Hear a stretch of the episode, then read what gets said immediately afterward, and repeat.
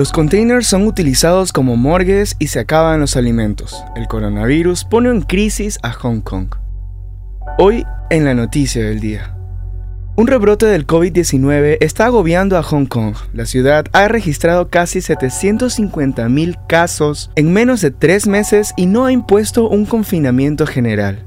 El sistema de salud está abrumado, las morgues están desbordadas y muchos enfermos tienen que tratarse por su cuenta. Los 17 millones de habitantes ansiosos han estado comprando gran cantidad de productos básicos, mientras que las tiendas empiezan a quedarse vacías. El gobierno da señales contradictorias sobre si aplicará los test a toda la población o sobre si ordenará un confinamiento total. El aumento de contagios, aseguran las autoridades locales, está especialmente impulsado por la variante Omicron, que ha hecho retroceder todos los esfuerzos con los que Hong Kong mantuvo controlada la pandemia en los dos primeros años de su aparición. Para más información visita tctelevisión.com.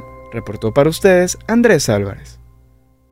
TC Podcast, entretenimiento e información, un producto original de TC Televisión.